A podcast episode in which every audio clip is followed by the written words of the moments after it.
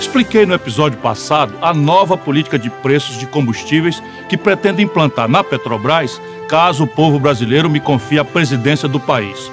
Mas eu só poderei implantá-la, como também fazer outras mudanças profundas para transformar a Petrobras em uma moderna empresa de energia, se houver um aumento da participação acionária do governo na empresa. Já anunciei com transparência quais serão os meus passos e vou aprofundar agora a discussão.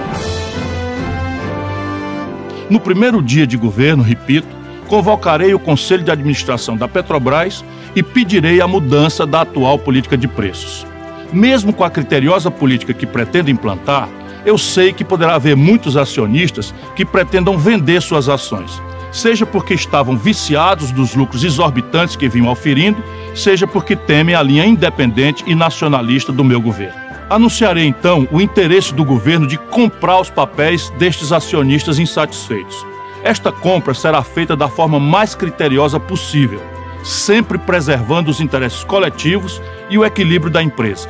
Além de buscar o melhor preço para o governo, vamos fixar a quantidade de papéis que compraremos. Em parceria com o Congresso, vou criar um modelo especial de financiamento, utilizando como uma espécie de empréstimo ao governo uma fração das nossas reservas internacionais.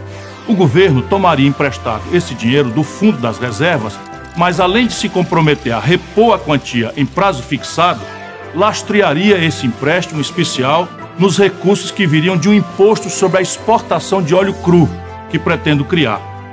É uma forma de a própria Petrobras se autofinanciar através de um imposto que ela pagaria somente sobre suas exportações e não sobre as vendas do mercado interno. Não iria onerar em nada outros contribuintes. E para não precisar usar muitas reservas, utilizaríamos também na recompra das ações os dividendos que a própria Petrobras recebe de sua participação nos lucros dela mesma.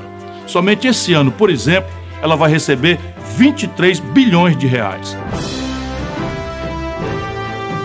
Usando esse mecanismo de forma séria, transparente e tecnicamente correta, conseguiríamos a fonte de recursos para a compra e daríamos garantias aos brasileiros e ao mercado de que não estaríamos dilapidando nossas reservas, que formam um colchão importante para amenizar possíveis efeitos de crises imprevistas. Com o aumento do controle do governo na empresa, teríamos as condições políticas e empresariais para traçar uma nova política para a Petrobras, mais afinada com os interesses presentes e futuro dos brasileiros.